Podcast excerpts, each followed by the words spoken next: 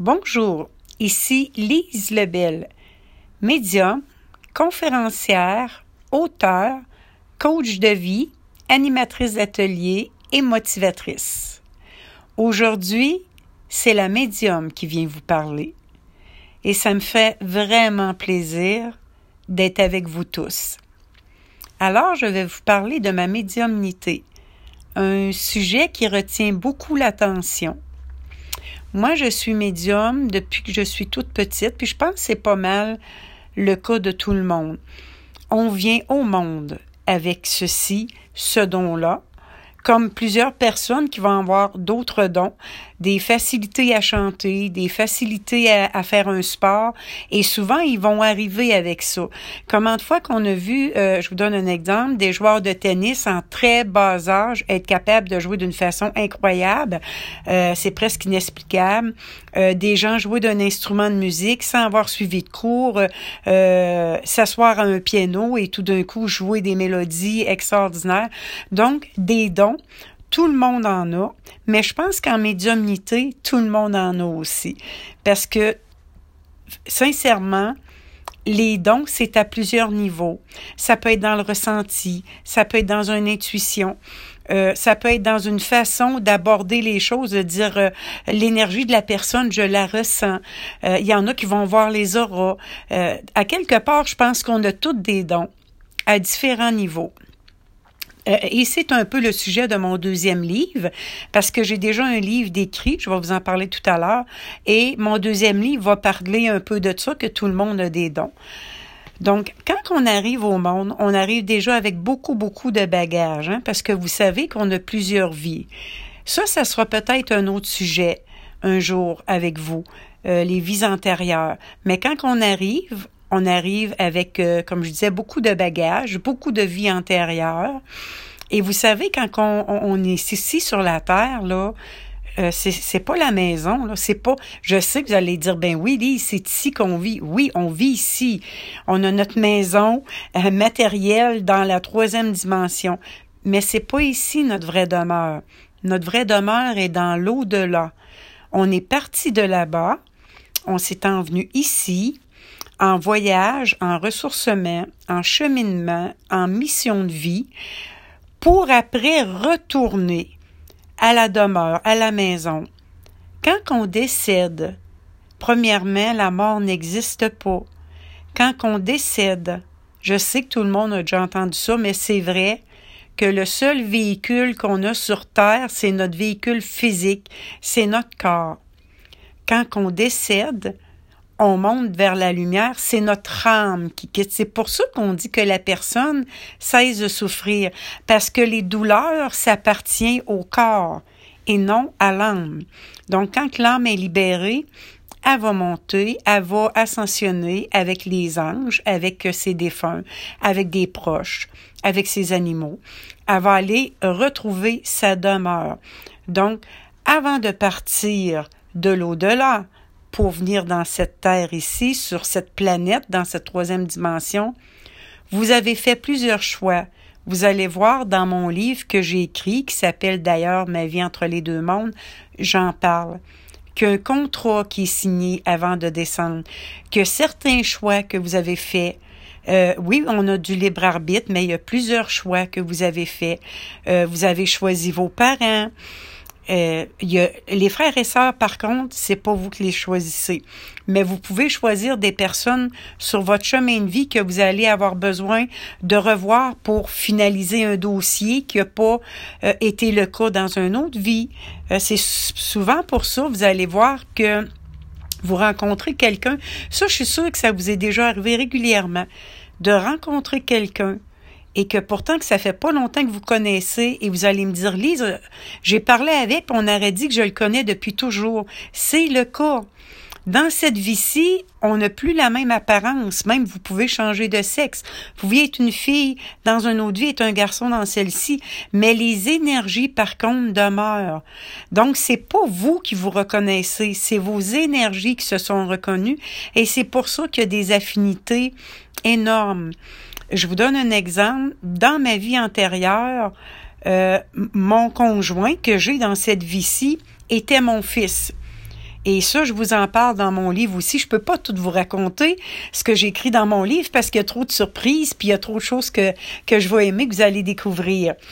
Donc, je reviens en disant qu'on arrive au monde avec ça, avec avoir fait plusieurs choses dans l'au-delà avant. On n'arrive jamais seul on a toujours notre ange gardien personnel avec nous, notre ange de naissance. L'ange gardien personnel, il va être avec nous pour toujours. Lui il arrive avec nous. La seule mission qu'il a à faire, c'est s'occuper de nous nous accompagner, nous guider, prendre soin de nous, nous, nous, encourager, nous soutenir, et jusqu'à temps qu'on retourne à la demeure dans la, la maison céleste, il remonte avec nous. Il nous laisse jamais, jamais, jamais. Et notre ange naissance est souvent présent aussi. On a nos archanges. Euh, les archanges, le plus haut que le taux vibratoire le plus haut, c'est l'archange Michael. C'est le, je vous dirais un peu le casse-blanc des anges. C'est lui qui gère toute l'armée céleste en haut, euh, parce que c'est le plus grand protecteur. Quand vous avez besoin, demandez Michael. Alors, quand vous arrivez dans cette vie-ci, vous êtes un bébé dès le départ. Et même là, même là, vous avez des facultés médiumniques. Je vous explique. Regardez souvent un enfant, euh, même si c'est un bébé, quand vous allez être au-dessus de lui pour lui parler, lui faire des beaux sourires, il va vous répondre. Mais regardez, souvent, c'est pas à vous qui fait les petites risettes. On dirait toujours qu'il regarde par-dessus votre épaule. C'est parce que lui, il en voit d'autres, hein? Il voit peut-être vos parents qui sont décédés. Il voit son ange personnel qui est arrivé avec lui. Il voit plein de choses. Dès la naissance, je vous dirais, jusqu'à l'âge de 7-8 ans, même il y a des enfants jusqu'à l'âge de 10 ans, ils vont voir facilement avec leurs yeux physiques L'autre côté, hein, la ligne est très mince entre l'au-delà et le terrestre, troisième dimension. Ils vont voir facilement de l'autre côté les défunts, tout ce qui a rapport à l'au-delà, euh, parce que le voile est translucide à cet âge-là. Et plus qu'on vieillit, qu'on grandit, plus que la logique prend de la place et le spirituel diminue, donc, le voile devient plus opaque et c'est là qu'on voit moins les choses, qu'on entend moins les choses, sauf ceux qui sont adultes et qui sont restés avec tout ça. On les appelle, comme moi, comme bien d'autres, des médiums. Mais je pense que tout le monde est un peu médium. Donc, moi, c'est plus vers l'âge de 4-5 ans que ça a commencé à se manifester encore plus par la clairvoyance. La clairvoyance, c'est quand vous voyez des images, vous avez l'impression que soit dans votre tête, vous venez de voir quelque chose, ou en avant de vous, ça l'a passé comme un éclair, d'un événement à venir qui va se produire. Et ça, c'est souvent aussi par rêve. Ça peut être comme un rêve prémonitoire. J'ai souvent entendu des personnes dire Lis, j'ai rêvé à telle chose et une semaine après, ça s'est vraiment produit dans ma vie. On appelle ça faire un rêve prémonitoire. J'en faisais à l'époque, mais je faisais également des rêves prémonitoires qu'on appelle des rêves éveillés. Donc, je voyais ces images-là tout en étant éveillé, pas besoin d'être endormi. Je vous donne un exemple. À l'âge de 4 ans, euh, moi et mes deux sœurs, on couchait toutes dans la même chambre parce qu'on était une grosse famille. On est huit chez nous. Euh, et les trois sœurs, on était ensemble dans cette grande chambre-là. Et depuis quelques jours, euh, j'avais de la peine, je pleurais, je disais souvent à ma mère pourquoi qu'elle avait pris une de mes sœurs pour la mettre dans la chambre d'en face. Et maman ne comprenait pas. Elle disait, Lise, euh, dans la chambre d'en face, ta sœur est pas là. Vous êtes les trois sœurs dans la même chambre. Je comprends pas pourquoi que tu de la peine. Elle essayait de me réconforter, mais elle, elle comprenait pas mon pourparler. Mais quelques jours après, ma sœur a développé ce qu'on appelait à l'époque la picote et qui était extrêmement contagieux. Donc, ma mère n'a pas eu le choix de la transférer dans la chambre d'en face et là, je pleurais encore parce qu'elle était séparée de nous. Et ma mère m'avait regardé d'une drôle d'air en voulant dire Comment ça que Lise me parlait de ça? On n'a pas parlé, j'étais trop jeune, mais je me souviens de son regard. Donc, il m'arrivait souvent des épisodes comme ça que je voyais les choses. Donc, pour ça que moi, je portée à dire que ça a le plus commencé avec la clairvoyance, OK? Euh, vous pouvez voir des défunts aussi avec vos yeux physiques très très jeunes quand vous êtes euh, médium. Moi, je ne voyais pas des défunts quand j'étais jeune parce que il n'y a pas une médium que c'est pareil. Euh, c'est tout du cas par cas. Il n'y a pas une que sa médiumnité, même si elle l'a depuis la naissance, qui va s'ouvrir en même temps que quelqu'un d'autre. Il y en a qui vont être médiums à vie et que ça s'ouvrira pas. Ils vont préférer garder ça pour eux. Euh, ou de, de, carrément l'ignorer. Euh, donc, euh, il y a plusieurs façons de d'ouvrir notre médiumnité. Il y a la claire audience aussi. Ça, c'est ce qu'on appelle entendre des voix. Bon, encore là. Ça, c'est une autre chose. Quand j'ai commencé à entendre des voix, puis rien qu'à des choses, euh, c'est sûr qu'au début, on pense qu'on va pas bien. Et probablement que j'ai pas été la seule dans cet état-là. Euh, on est assis bien tranquille à faire euh, n'importe quoi. Ça peut être lire un livre, méditer, et tout d'un coup, on entend des choses. Euh, je vous cacherai pas que j'étais mal au début. J'ai même pensé que j'avais peut-être de quoi qui allait pas, euh, quitte à consulter. Euh, mais j'en ai pas parlé vraiment. J'ai gardé ça pour moi. Et un fameux soir, à ce moment-là, je travaillais pour la prévention du suicide. J'étais intervenante et directrice générale, donc je siégeais sur un conseil d'administration. Et cette soirée-là, j'avais euh, une réunion, une assemblée.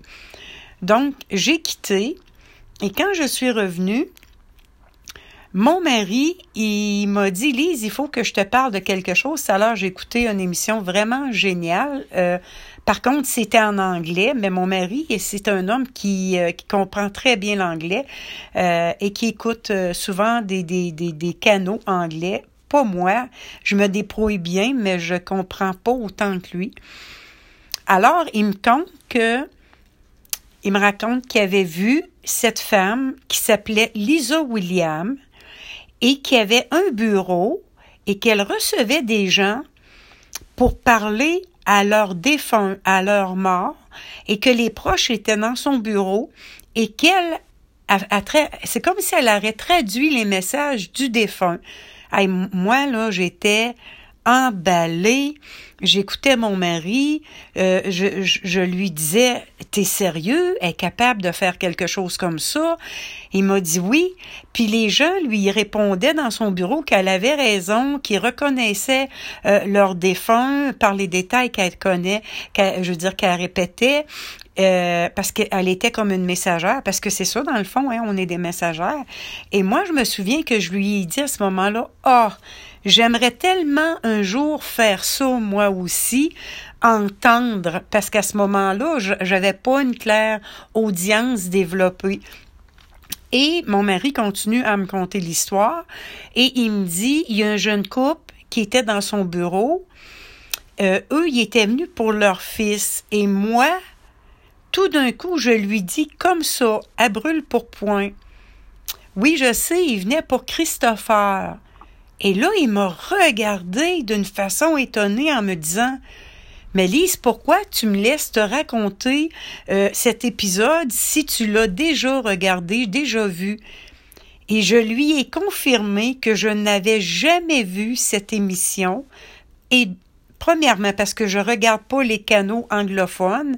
Deuxièmement, parce que ça faisait la première fois que j'entendais le nom de Lisa William, mais je ne savais pas comment lui expliquer que clairement, dans mon oreille et dans ma tête, je venais d'entendre le nom de Christopher. Et c'est comme ça que ma claire audience a commencé. Et plus ça, ça avançait dans ma vie, plus que les jours, les semaines, les mois passaient, plus j'entendais des choses, plus je me sentais interpellée par des défunts qui voulaient que je fasse des messages à plein de monde. Et, je vous dis là que euh, c'est pas toujours évident Parce que des fois, là, ils sont tenaces, hein? des fois, on est dans des lieux publics, puis, puis on ne connaît pas la personne et ils vont, ils vont nous dire, ben dis-lui ça, euh, fais ça. Euh, ben ben non, moi je leur dis je peux pas. Elle me connaît pas, elle est au travail, euh, elle, va penser je suis complètement folle si je lui dis je parle à sa mère qui est décédée depuis 40 ans. Et souvent, je suis obligée de le faire parce qu'il il me lâche pas. Et quand je le fais, la personne est enchantée parce que eux le savent, moi je le sais pas, mais comme je les appelle, ma gang d'en haut, eux le savent que cette personne-là avait besoin d'entendre quelque chose euh, de son proche, de son défunt, cette journée-là. Et c'est vraiment magique. Ça aussi, je vais vous conter une anecdote. J'ai travaillé pendant euh, plusieurs années euh, qu'on appelle euh, dans ma ville le complexe culturel. C'est une belle grosse salle de spectacle.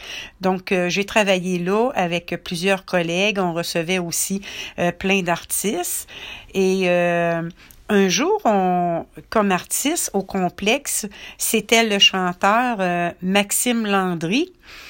Et Maxime est venu faire le, show en soirée.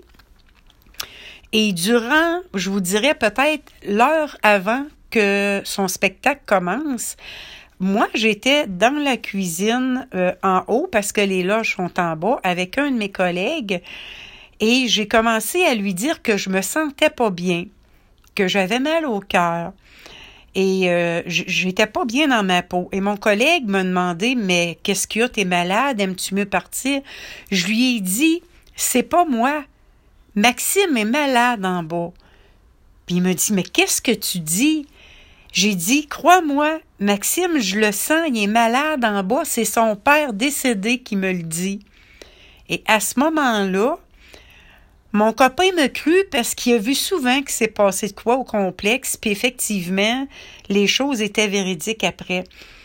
Donc, moi, son père, je lui ai dit d'arrêter de me faire sentir mal, mais que je me mettrais en équipe avec lui pour essayer de redonner la santé à son fils pour que Maxime soit soit capable de faire son spectacle parce que je sais comment que la salle était pleine et le monde l'attendait et que Maxime y tenait. Donc son père il me dit OK, on va former une équipe ensemble et c'est ce qu'on a fait. Mais encore là, on n'avait aucune certitude de qu'est-ce qui se passait. Donc, peut-être 20 euh, minutes, une demi-heure maximum avant le show, on commence à aller proche de, de la scène pour amener certaines choses en arrière-scène. Et euh, je crois que c'était son gérant il est venu nous voir, moi puis mon collègue, puis il a demandé si on pouvait retarder le show un peu. Et, et là, il m'a regardé, je l'ai regardé, on a demandé pourquoi. Il nous a dit, Maxime est malade, mais ça se replace de plus en plus. J'ai pas besoin de vous dire que mon collègue m'a fait un sourire et on a dit qu'il n'y avait pas de problème, on pouvait retarder de 10 ou 15 minutes. Mais après ce temps-là, Maxime a pu monter sur scène et il a donné un show extraordinaire et il allait vraiment de mieux en mieux et tout s'est bien déroulé. Mais là, qu'est-ce que vous pensez qui s'est passé? À la fin du show, quand que Maxime a monté en haut, que tout son public, que ses fans l'attendaient pour qu'il signe des autographes, qu'il prenne des photos, moi j'avais le papa encore à côté de moi. Personne ne le voyait, mais lui me parlait. Moi, j'étais en arrière-plan, je regardais tout ça se dérouler. Et plus la soirée avançait, plus le monde s'en allait. Et son père, il me dit, c'est le temps, Maxime est tout seul, va lui dire que je suis là, qu'est-ce qu'on a fait ensemble comme travail, puis que euh, j'ai des choses personnelles à lui dire. Puis lui aussi, j'avais beau lui dire, écoutez, c'est quelqu'un de connu, c'est un artiste, il est très généreux d'être venu en haut à soir pour parler aux gens. Je ne peux pas lui demander ça, lui dire ça, comment qu'il va recevoir? S'il croit pas à ça, euh, avec raison, il va m'envoyer promener, puis, puis je, vais le comprendre. Puis son père, il me dit, il faut absolument que tu y ailles. Donc, imaginez la scène, là. Moi, j'arrive à côté de Maxime. Il me connaît pas. Moi, je le connais à la TV, mais pas personnellement.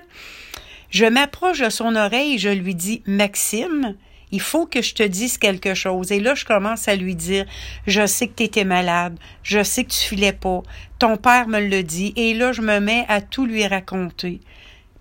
Il est venu les yeux pleins d'eau, puis il y a des grosses larmes qui ont coulé, puis il me dit, vous êtes qui, madame? J'ai dit, c'est pas important. Mon prénom, c'est Lise, mais c'est pas important.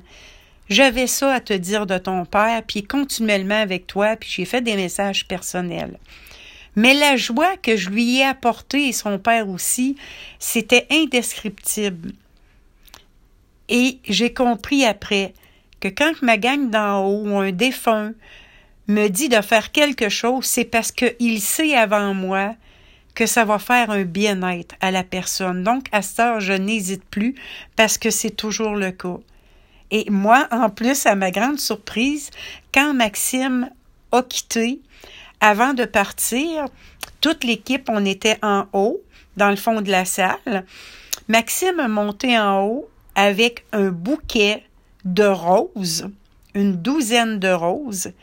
il venait vers l'équipe pour remettre à l'équipe que je croyais, mais non, il s'est dirigé vers moi. Il me remit la douzaine de roses. Et je ne voulais pas accepter, je fais pas ça pour ça, mais il me dit que c'était la moindre des choses comparée à ce que j'y avais donné. Et vous irez voir sur mon site, qui est www.lise-lebel.ca. Vous allez voir dans les photos, je crois que j'ai mis ma photo que j'étais à mon bureau avec la douzaine de roses qui m'avaient offert. D'ailleurs, c'est les roses qui ont duré le plus longtemps que j'ai jamais eu. Tout ça pour vous dire que la médiumnité, ce n'est pas du charlatisme. Oui, ça se peut qu'il y en ait, ça se peut qu'il y en a dans, comme dans tous les métiers, mais c'est vrai. On n'invente rien. Je suis pas là pour convaincre personne. Je suis pas là pour dire en, passant, je salue tous les, les sceptiques de la terre et je les respecte au plus haut point. Personne n'est obligé de croire. Personne n'est obligé de dire Lise a le raison, moi j'ai tort. Non, moi je suis ici pour faire une mission. Je ne suis pas ici pour euh, euh, convaincre quiconque que tout ça existe. C'est vrai, c'est le cas que ça existe. Ça finit pas là après la mort. Excusez l'expression, mais ça finit pas d'un trou puis on est venu ici pour rien. Il y a une continuité et c'est magnifique. Et on vit des choses extraordinaires de l'autre côté. On dit souvent l'expression qu'il repose en paix. Il est en paix, mais ça repose pas parce que, excusez, mais l'autre bord, on continue à cheminer. On continue à faire plein de choses. Et c'est ça qui est génial. Et quand les défunts nous approchent, nous les médiums, pour faire des messages, c'est pour faire du bien à leurs proches. Vous savez qu'un deuil, c'est extrêmement dur à vivre. Quand ils donnent des détails, souvent j'ai dit des choses que je ne pouvais pas savoir, que seul le proche pouvait savoir. Et que la personne me disait, je sais pas comment ça, tu sais ça. Il euh, y a des gens qui vont dire, ben, si tu as des dons, souvent c'est parce que tu vas arriver à lire dans la tête de la personne et ça va être facile pour toi de lui dire ça. Ça se peut, vous avez peut-être raison, mais comment vous pouvez m'expliquer, vous, que je peux savoir des choses bien avant que le proche arrive, que je l'ai pas devant moi? Parce que régulièrement, les défunts sont tellement contents de venir parler à leurs proches qu'ils vont arriver beaucoup avant eux. Même j'en ai souvent qui arrivent la veille de la rencontre. Je me souviens qu'un soir, j'étais dans ma chambre, il y avait un défunt à côté de mon lit. J'étais, il était tellement surexcité pour rencontrer sa fille le lendemain, j'ai été obligée de lui dire écoutez, monsieur, torsez-vous un petit peu parce que vous êtes trop dans ma bulle. Ayez pas peur. Demain, euh, je vais tout lui faire les messages que vous avez besoin, que je vais, je vais lui faire. Mais à soir, j'ai besoin de dormir. Il a resté dans le coin de ma chambre. Il était extrêmement respectueux. Il a pas dit un mot, mais les détails qu'il m'avait donnés, quand je lui ai dit ça le lendemain, avant qu'elle me parle, c'était ça. Donc, comment je pouvais savoir ça quand je n'avais pas encore la personne devant moi? Donc, vous voyez que les défunts sont vraiment là. Vous n'êtes pas seul. Vous êtes constamment entouré de vos défunts, de vos anges, de vos archanges, de vos guides, des, euh, des êtres de lumière, de vos animaux. D'ailleurs, dans mon livre, il y a un chapitre que j'ai fait sur les animaux parce qu'il y en a qui me demandaient Comment ça se passe? Est-ce que les animaux, ils vont à la même place? Est-ce qu'ils nous entendent? Est-ce qu'ils nous suivent? Vous allez découvrir ça. J'ai fait un chapitre sur les signes à reconnaître des défunts parce que les défunts nous font plein de signes sur Terre auxquels on porte pas attention. Je vous en énumère énormément pour vous éveiller à ça. Vous êtes pas fous quand vous avez l'impression que vous sentez quelqu'un derrière de vous, que vous avez des frissons, que les lumières flashent, puis que les, les ampoules sont neuves, vous êtes pas fou. J'explique ça dans mon livre. Je fais aussi un chapitre sur les expériences personnelles que j'ai vécues parce que ce livre-là, je l'écris d'abord pour répondre à plein de questions parce qu'en plus, je fais des conférences avec des, des défunts via les proches dans la salle, comme un peu Lisa William fait. Et des fois, j'arrivais pas à répondre à toutes les questions. C'est pour ça que j'ai écrit Ma vie entre les deux mondes. Et dans le chapitre que j'ai écrit des expériences personnelles avec mes défunts, euh, je vous conte une anecdote très, très vite. Un jour, c'était l'anniversaire du décès de mon père, qui était la journée de Pâques, parce que mon père a toujours su qu'il décéderait vers Pâques, et ça s'est passé comme ça. Donc, cette journée-là, on a fait un beau souper, ma famille et moi, chez ma sœur. Et avant de partir, j'avais enlevé ma chaîne pour porter un autre bijou. Et j'avais demandé à mon père de me faire un signe de sa présence dans cette journée-là, d'une façon ou d'une autre, je le reconnaîtrais. J'avais mis, ma chaîne sur la commode dans un petit tas. Quand je suis revenue à la maison, la chaîne, elle plus dans un tas. Quand j'ai voulu la remettre après avoir enlevé mon bijou, elle était toute droite sur la commode, droite comme une règle, sur le seul côté qui était tout marqué des petits je t'aime, et le cœur qui était dans ma chaîne était à l'autre bout complètement sorti du cœur. C'était inexplicable. Ni la science aurait pu expliquer ça. J'étais seule dans cet appartement-là avec mon conjoint.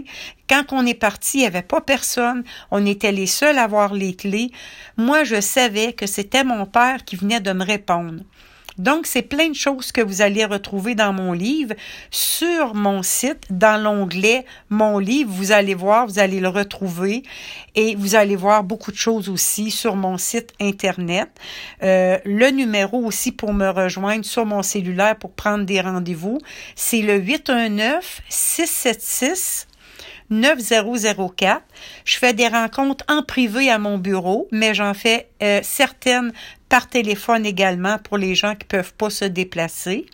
Donc, ma médiumnité, elle touche à plein de choses. Mais aujourd'hui, c'est juste un petit aperçu que je voulais vous donner parce que je vais avoir tellement de choses à vous raconter, tellement d'anecdotes à vous dire, tellement de réponses à vous donner à vos questionnements.